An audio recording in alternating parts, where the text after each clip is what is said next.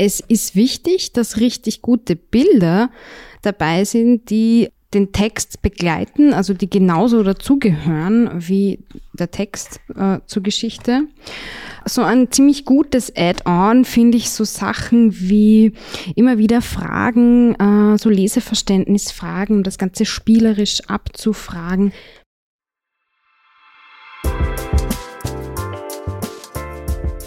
Diverse Kinderbücher, der Podcast.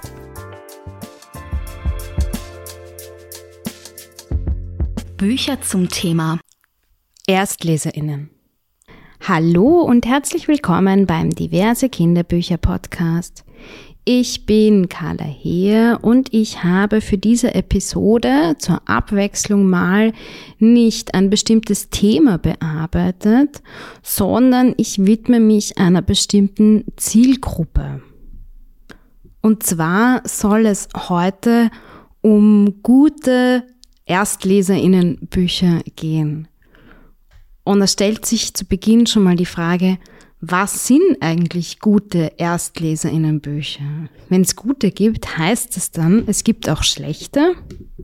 So mal ganz vorweg, äh, was die Aufmachung der Bücher betrifft, zeichnet ein gutes Erstleserinnenbuch aus, dass die Schrift groß ist, dass die Sätze kurz und verständlich sind, dass die Geschichte gut ist und man nach der Lektüre der Ganzschrift eben das Gefühl haben kann, wow, man hat eine eigene äh, Geschichte selber gelesen und verstanden. Es ist wichtig, dass richtig gute Bilder dabei sind, die äh, den Text begleiten, also die genauso dazugehören wie der Text äh, zur Geschichte so ein ziemlich gutes Add-on finde ich so Sachen wie immer wieder Fragen, äh, so Leseverständnisfragen, um das Ganze spielerisch abzufragen. Bei manchen Büchern sind so Lesezeichen dabei mit Lösungsschlüsseln für Profifragen. Oft sind im Anhang Leserätsel dabei, die nochmal anregen, die Lektüre zu reflektieren das eine oder andere vielleicht nochmal nachzulesen.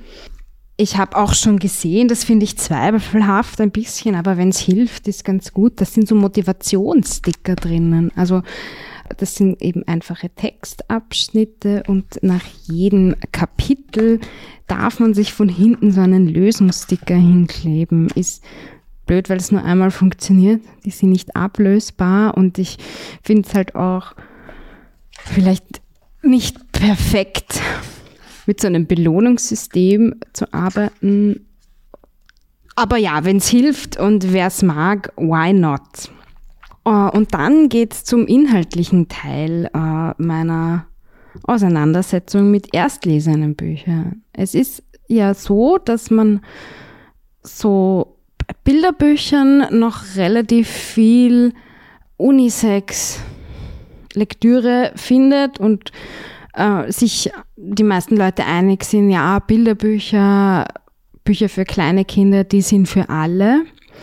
So eine Geschlechtertrennung findet dann vor allem ab vor, also ab dem Alter, wo längere Geschichten mit mehr Text vorgelesen werden, statt. Und da gibt es dann die typischen Bildbände, äh, die typischen Bände, die schönsten Mädchengeschichten zum Vorlesen die schönsten Vorlesegeschichten für Mädchen, die besten Abenteuergeschichten für Jungs, Feuerwehrgeschichten für Jungs. Also das ist nicht nur so eine ganz neutrale Suggestion, sondern das steht auch auf diesen Büchern ganz klar oben, für wen die sind. Also oft sagt man bei Gender Marketing, na ja, es ist ja was rosa und es ist ja was hellblau, aber du hast ja die komplett freie Wahl. Nein, also bei diesen Büchern steht das auch explizit am Titel, damit ja niemand ein falsches Buch liest. Äh, ich lese mal so ein paar Beispiele vor von Erstleserinnenbüchern, die ich so auf die Schnelle finde. Also es ist tatsächlich so, aus den großen Verlagen kommen dann so Werke wie Erstlesegeschichten für Jungs in der ersten Klasse, Erstlesegeschichten für Mädchen in der ersten Klasse. Bei dem einen ist der Pirat drauf, bei den anderen die Meerjungfrauen. Rabenstarke Erstlesegeschichten für Mädchen. Eine Einhornprinzessin ist da drauf. Das aufregende Erstlesebuch für mutige Jungs. Die besten Erstlesegeschichten für Jungs erste Klasse. Zehn Minuten Erstlesegeschichten für besondere Mädchen die besten Erstlesegeschichten für Jungs, die schönsten Silbengeschichten für Mädchen zum Lesen lernen.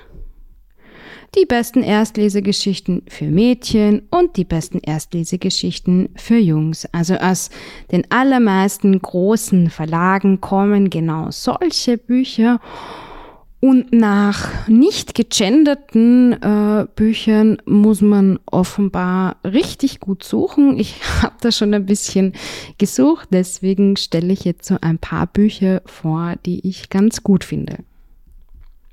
Fündig geworden bin ich im Duden Verlag. Da gibt es ein paar Bücher vom Leseprofi. Ich kann jetzt nicht äh, sagen, dass alle Bücher aus dieser Reihe gut und okay sind, aber die, die ich testgelesen habe, äh, will ich unbedingt noch so ein bisschen näher vorstellen. Eins dieser Bücher heißt Der Schatz im Baggersee von der Luise Holthausen, das sich an Kinder aus der ersten Klasse richtet.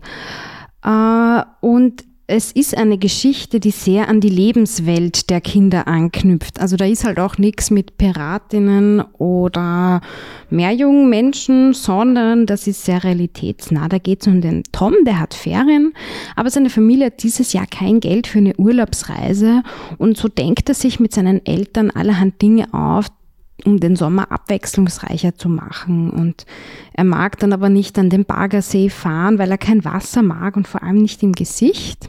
Und dann hat er seine Freundin Mila mitgenommen und mit ihr hat er gleich viel mehr Spaß und überwindet sich dann ins Wasser zu gehen und unterzutauchen und letztlich wird es dann doch ein bisschen fantastisch und sie finden einen gemeinsamen Schatz, äh, äh, sie finden einen vermeintlichen Schatz gemeinsam und werden zum Dank auf ein Eis eingeladen. Also nicht sehr fantastisch, aber sehr lebensnah und äh, eine Problematik, mit der sich vielleicht viele Kinder äh, identifizieren können. Also keine großartigen Urlaube, aber am Baggersee kann es hm, doch ganz nett sein. Die Autorin verzichtet auf sämtliche Geschlechterklischees, sondern setzt auf eine gleichberechtigte Buben- und Mädchenfreundinnenschaft ganz außerhalb dieser rosa-hellblau-Falle. Und ein mutiges Mädchen auf Color ist eine Hauptfigur, also auch was, was man nicht sehr oft in so Büchern findet. Ein weiteres Buch der Reihe, das ich äh, wirklich nett finde, ist die geheimnisvolle Nachtwanderung.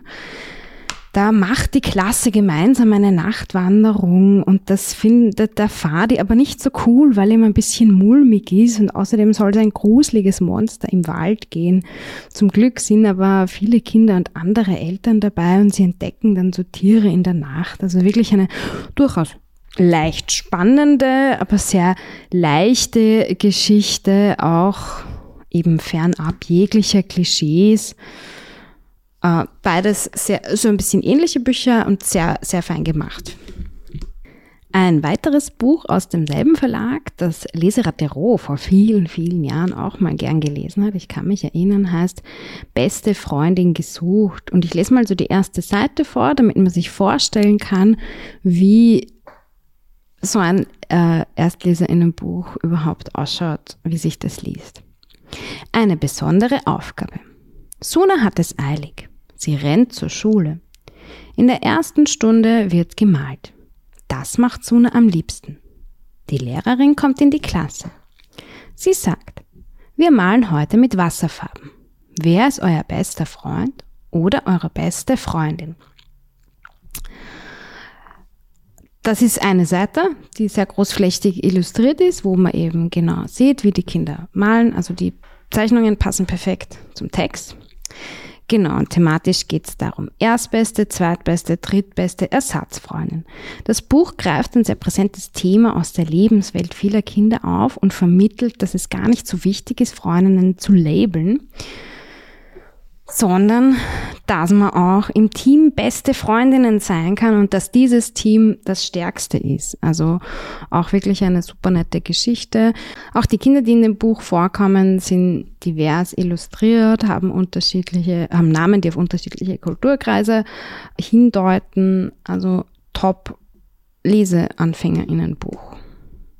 Was mir bei meiner Recherche aufgefallen ist, dass die meisten Bücher, die ich so gefunden habe, immer so realitätsnahe Geschichten sind und mit Fantasie äh, offenbar nicht so viel ist. Ich habe grundsätzlich nichts gegen fantasievolle Geschichten, aber äh, die haben alle meine Kriterien nicht erfüllt.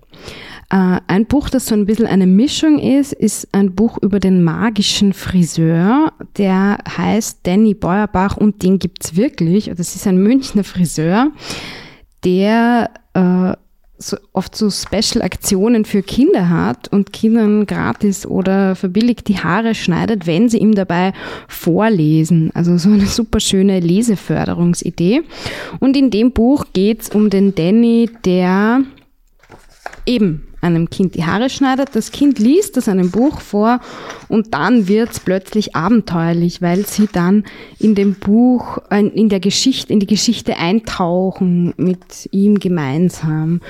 Äh, was mich ein bisschen so stört, ist, ist, dass es nicht ganz klischeefrei ist. Also der Bub liest die Drachengeschichten vor und das Mädchen liest die Einhorngeschichte vor. Aber mit einem Friseur als Protagonisten kann ich darüber hinwegsehen. Also ich finde die Idee und das Buch grundsätzlich ganz gut und ganz witzig gemacht und eben weil es auch auf einer wahren Geschichte beruht, ist es eigentlich ein ziemlicher, eine ziemlich gute Sache. Ein weiteres sehr lebensnahes Buch, das mich besonders beeindruckt hat, und das ich besonders herausragend finde auf dem Gebiet, ist mit einem Koffer voller Bücher von der Musun al-Melehan. Und das ist nicht zuletzt deswegen besonders, weil es ein Kinderbuch über das Thema Flucht ist, aber es ist kein Buch, das andere Leute über flüchtende Menschen geschrieben hat, sondern es ist ein On Voices Buch und es ist ihre eigene Geschichte das äh, Didi Musun al-Welehanda äh, erzählt. Also ein sehr außergewöhnliches Buch, das sämtlichen Kriterien für ein Erstleser in einem Buch äh, erfüllt. Also große Fibelschrift, einfache Wörter, kurze Sätze, viele Illustrationen, die den Text einrahmen und Leserätsel und weiterführende Spiele, Spiele im Anhang. Die Autorin erzählt ihre eigene Geschichte. Sie musste mit ihrer Familie von Syrien fliehen und das Einzige, was sie mitnahm, waren ihre Schulbücher. Und im Lager in Jordanien hat sie andere Eltern motiviert und anderen Kindern Mut gemacht, die dortige Schule, die in einem Wohnwagen äh, war, zu besuchen. Und sie hat ihre Botschaft verbreitet von Bildung als Schlüssel für die Zukunft und im Camp war sie damit ziemlich erfolgreich und sie half allerhand Menschen ihre Hoffnung wiederzufinden. Sie studiert übrigens mittlerweile in England und kämpft nebenbei als UNICEF-Botschafterin für das Recht auf Bildung für alle Kinder. Also es ist ein sehr beeindruckendes On-Voices-Buch über Flucht und eben ein Beispiel dafür, dass Erstleser in Bücher nicht immer nur platt sein müssen, sondern auch richtig äh, gut sein können, nicht öde sein müssen. Meine letzten zwei Bücher auf dem Stapel sind auch spannend, wahr und aktuell. Und die Autorinnen haben das, was sie da aufgeschrieben haben, für Kinder selber erlebt. Sie sind nämlich Astronautinnen. Und zwar die Susanne Randall und die Insa Thiele Eich haben das Buch unser Weg ins Weltall geschrieben. Das ist so mit dem Label Lesen lernen wie eine Rakete, Lesestarter, zweite Lesestufe ist so die, äh, steht so außen drauf. Und an dieser Stelle möchte ich die Weltraumfolge von meinem Podcast empfehlen, weil die Insatile Eichter dort zu Gast war und wir recht intensiv über ihre Bücher geredet haben. Deswegen nur eine ganz kurze Vorstellung und eine Empfehlung, da ein bisschen weiter nach hinten zu klicken und da reinzuhören. Es geht eben darum, dass demnächst irgendwann die erste deutsche Astronautin ins Weltall fliegen soll und das soll eine von den beiden sein. Und im ersten Band geht es darum, wie das überhaupt bestimmt und ausgewählt wird. Das ist ein ziemlich spannender Prozess. Im zweiten Band geht es darum, dass im Leben oft etwas nicht so läuft, wie man es gerne hätte und darum, dass sie jetzt immer noch nicht im Weltraum waren und das finde ich auch mal ein spannendes Thema. Es ist nicht immer nur heile Welt, sondern es können auch Dinge nicht so laufen, wie man sich vorstellt. Das war's mit meiner Übersicht äh, zum Thema. Ich habe dann eigentlich auch noch allerhand Bücher gefunden, die Kinder so ab der zweiten Klasse, wenn sie dann schon mal die Erstleserinnenstufe überwunden haben, lesen können und habe mir überlegt, ob ich die auch noch reinnehme in die Episode, aber das würde ich, würde, denke ich, den Rahmen sprengen. Tulipan Verlag, Moritz Verlag, mal so in diese Richtung schauen, wenn man auf der Suche nach sowas ist. Das empfehle ich euch. Weil ich über erstlesene Bücher nicht wirklich mehr schlaue Dinge sagen kann, habe ich mir eine Expertin zum Thema eingeladen. Zu Gast ist die Sprachenthusiastin Verena Hofstetter. Sie ist Linguistin und hat schon zahlreichen Menschen Lesen beigebracht. Sie bloggt auf lehrwerk.at über unterschiedliche Aspekte von Sprache auf Instagram ist sie unter das Lehrwerk unterwegs und sie hat auch einen eigenen Podcast zum Thema, der heißt schon gewusst. Und ich verlinke das eh alles in den Shownotes, dann könnt ihr euch das ganz genau anschauen. Sprachi-Interview. Liebe Verena, welche Rolle spielen ErstleserInnenbücher im Kontext des gesamten Schriftspracherwerbs? Also Schriftspracherwerb ist natürlich ganz eng mit der allgemeinen kindlichen Sprachentwicklung verbunden und Erstlesebücher, sogenannte, die stehen da vermutlich eher am Ende dieser Entwicklung. Ich sage ja immer, Lesen beginnt lange vor dem ersten eigenen Buch. Das Lesen beginnt, wenn wir ehrlich sind, ja schon beim Hören, oder? Nach dem Zusammensetzen von Lauten zu Wörtern beim Sprechen lernen, beim Lautsprachlichen zumindest, kommt ja dann irgendwann später diese Realisierung, ah, in Wörtern kann man die Laute eigentlich auch wieder heraushören. Man kann dann Reime bilden, Silben klatschen und so weiter und so fort. Alles wichtige und notwendige Vorerfahrungen fürs Lesen. Und genauso ist das mit dem Interesse für Buchstaben dass es da diese witzigen Symbole gibt irgendwie, die für bestimmte Laute stehen und die man dann in den Wörtern wiederfindet. Und viele Kinder, nicht alle natürlich, aber viele kommen tatsächlich auch über das Schreiben erst zum Lesen. Und dann gibt's auch die Kinder, denen, wenn sie klein sind, viel vorgelesen wird. Das heißt, diese Kinder haben tatsächlich schon eine lange Lesebiografie, bevor die Frage nach einem Erstlesebuch überhaupt aufkommt. Allerdings muss man auch sagen, dass diese Entwicklung natürlich sehr individuell ist. Das heißt, jedes Kind hat seinen eigenen Rhythmus und auch einen anderen sprachlichen, auch schriftsprachlichen Input. Und genau deswegen ist das ja mit diesen Erstlesebüchern eine so schwierige Sache. Weil ein gutes Erstlesebuch sollte die Kinder im Idealfall dort abholen, wo sie in dieser Entwicklung gerade stehen. Und leseleichte Texte anbieten, mit denen Kinder wirklich ihre allerersten Leseerfahrungen machen können. Aber das scheint eine ganz schöne Herausforderung zu sein. Was macht aus deiner Perspektive ein gelungenes Erstleserinnenbuch aus? Damit ein Buch so gestaltet ist, dass es die Kinder genau dort abholt, wo sie gerade stehen, muss einfach sehr viel zusammenpassen. Text, Bild, Thema, das darf man auch nicht vergessen. Das Thema spielt ja oft eine entscheidende Rolle für die Lesemotivation. Aber wenn ich jetzt einmal nur auf der Text-Bild-Ebene bleibe, dann gibt es schon ein paar Dinge, auf die man achten kann, wenn man ein Buch für LeseanfängerInnen sucht. Und wenn ich LeseanfängerInnen sage, dann meine ich wirklich LeseanfängerInnen, also Kinder in diesem Fall, die gerade noch lautieren, das heißt, die die Buchstaben soweit kennen und den Buchstaben auch Laute zuordnen können, aber die beim Lesen eben noch eher langsam vorankommen, weil sie eben noch Buchstabe für Buchstabe oder Laut für Laut eben erlesen. Wichtig in diesem Stadium ist, dass ein Buch relativ wenig Text hat, sowohl insgesamt als auch pro Seite, dass der Text möglichst großflächig auf den Seiten erscheint, dass die Sätze und Wörter möglichst kurz sind, Wobei ich dann bei den Wörtern schon auch darauf achte, wie komplex sie sind, das heißt, ob zum Beispiel viele ungewohnte Buchstaben vorkommen, ob Konsonantenverbindungen vorkommen, am Wortanfang vor allem und so weiter. Das braucht allerdings ein bisschen Zeit und vor allem braucht es Übung. Woran man ein gelungenes Erstlesebuch allerdings sehr schnell erkennen kann, ist meistens die Beziehung zwischen Bild und Text. Das heißt, die Bilder sollten den Text nicht fortführen, sondern sie sollten im Idealfall genau das abbilden, was im Text steht, um das Verständnis zu erleichtern einfach.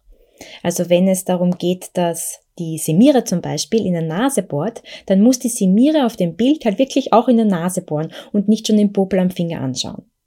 Also die Bild-Text-Beziehung ist oft schon ein sehr guter Indikator für ein gelungenes Buch für LeseanfängerInnen. Und man braucht dafür nicht einmal eine sprachwissenschaftliche Ausbildung.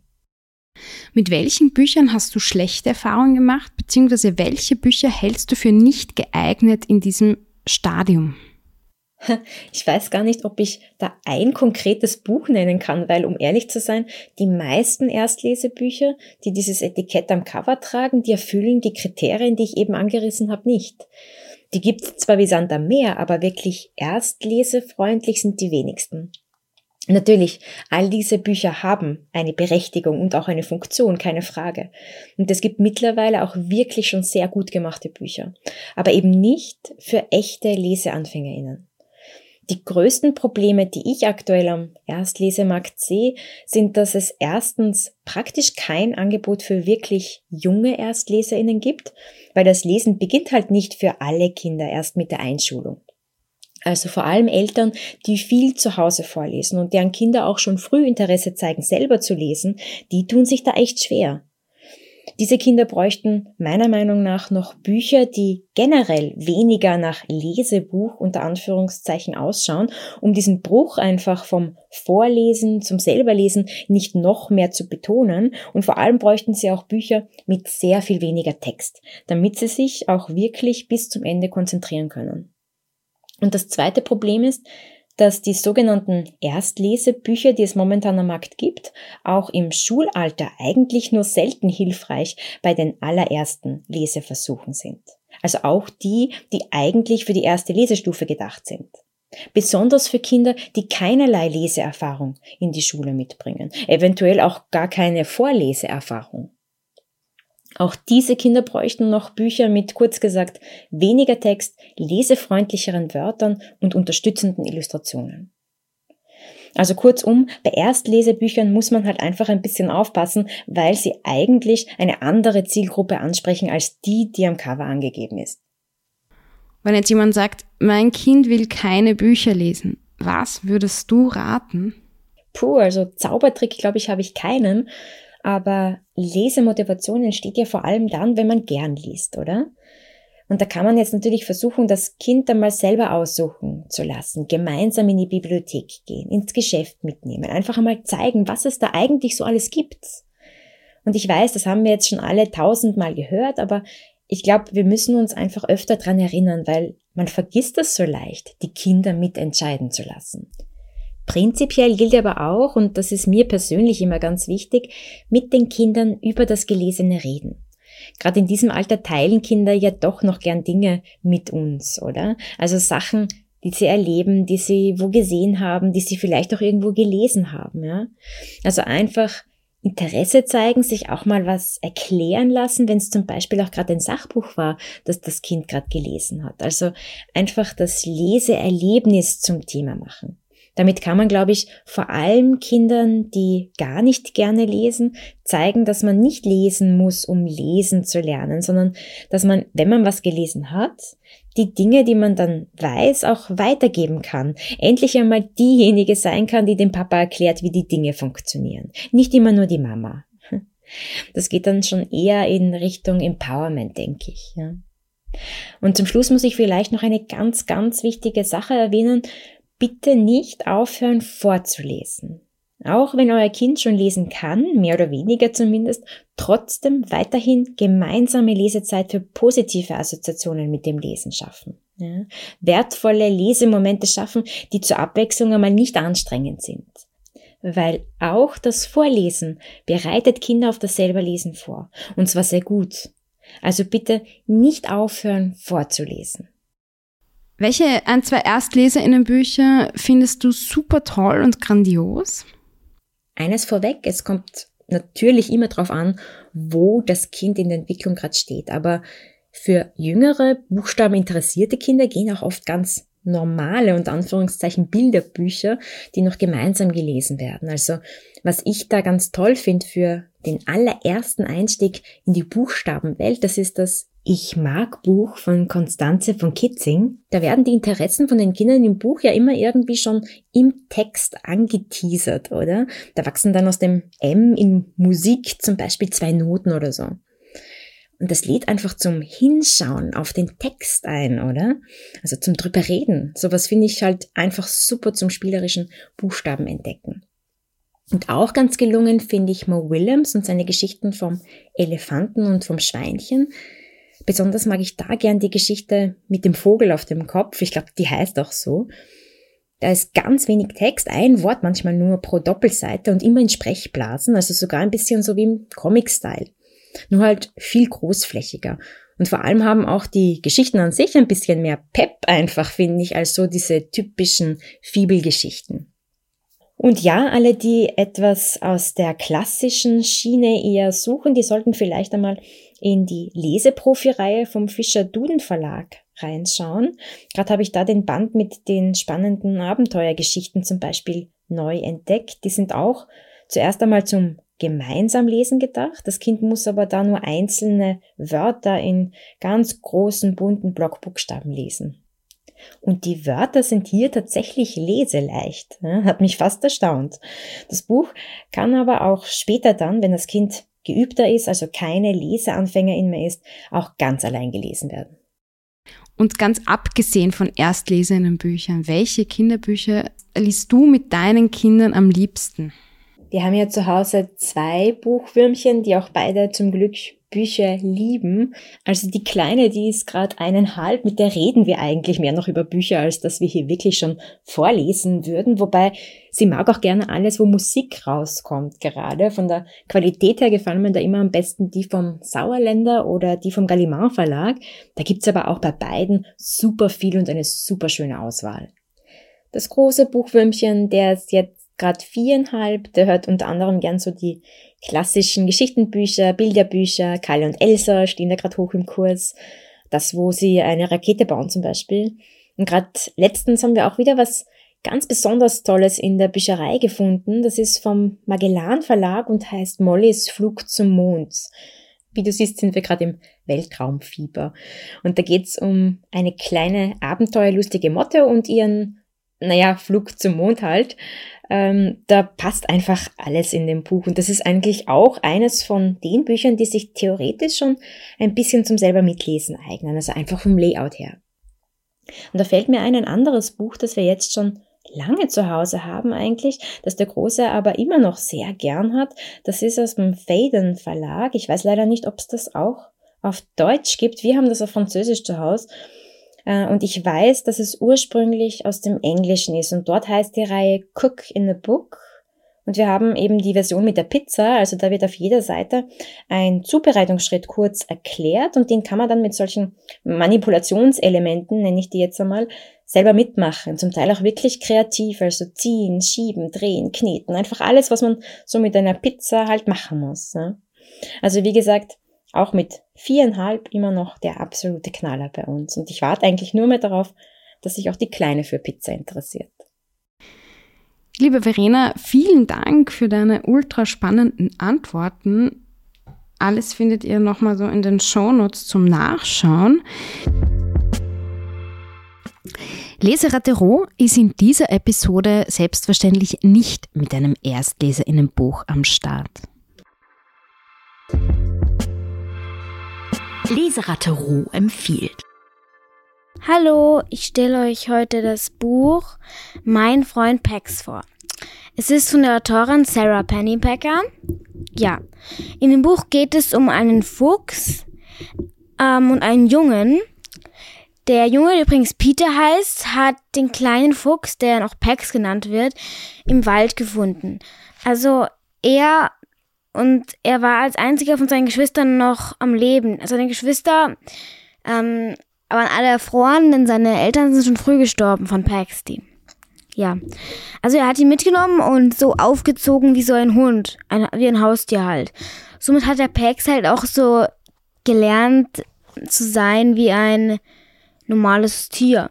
Die, Be die beiden werden dann aber getrennt und Pax ist dann ja ganz alleine plötzlich im Wald. Er wird nämlich im Wald ausgesetzt.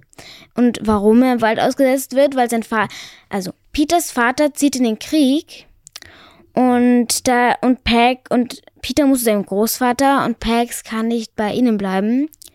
Deshalb wird er im Wald ausgesetzt. Was ähm, was nicht toll für Pax ist, denn er weiß überhaupt nicht, wie man im Wald so überleben kann. Er ist ja einfach, er wurde wie ein Hund aufgezogen, wie so ein normales Tier halt. Keine Ahnung. Auf jeden Fall, beide haben, erleben sehr spannende Abenteuer, finden neue Freunde auch. Und mir gefällt es ziemlich gut, weil es einfach eine sehr berührende Freund Geschichte über Freundschaft ist und Liebe. Es geht sehr um, um starke Freundschaft, Treue und Liebe es sind beide sehr treu zueinander und ich finde es einfach ein ganz tolles Buch, ist auch sehr fesselnd. Und die Zeichnungen haben mich echt umgehauen. Ich habe das, hab das Cover gesehen, ich habe das Cover gesehen und denke mir so, wow. Also die, die Zeichnungen sind einfach so schön. In dem Buch sind so ganz paar, wenige Zeichnungen drin, aber, aber das Cover ist einfach wirklich wunderschön. Der Illustrator von dem Buch ist John der hat auch andere etwas für Bücher für etwas kleinere Kinder illustriert, und teilweise geschrieben. Ähm, er hat wirklich, er macht auch immer sehr süße, süß gezeichnet, wirklich sehr süße Zeichnungen. Mir gefallen die echt gut. Und es kommt im März dann, glaube ich, auch also ein zweiter Teil raus, was ich auch, was mich auch sehr freut. Das war ein bisschen traurig, das Ende nämlich. Aber ich will, ich will jetzt nicht zu viel spoilern. Ja, auf jeden Fall ein richtig tolles Buch einfach gefällt mir total gut, würde ich allen empfehlen. Also mir fällt jetzt wirklich niemand ein, der es nicht lesen könnte. Also ab, ab, ab welchem Alter? Es ist ein bisschen dramatisch, deswegen würde ich sagen ab 10. Ab 10 würde passen. Auf jeden Fall, das Buch ist total wunderschön. Ich liebe es und würde ich jetzt, alle, die das jetzt hören, bitte lest das Buch. Es ist einfach so gut. Mir gefällt es richtig gut. Das war's für heute. Wir hören uns wieder in zwei Wochen. Bis zum nächsten Mal. Diverse Kinderbücher, der Podcast. Ein Podcast-Werkstatt Original.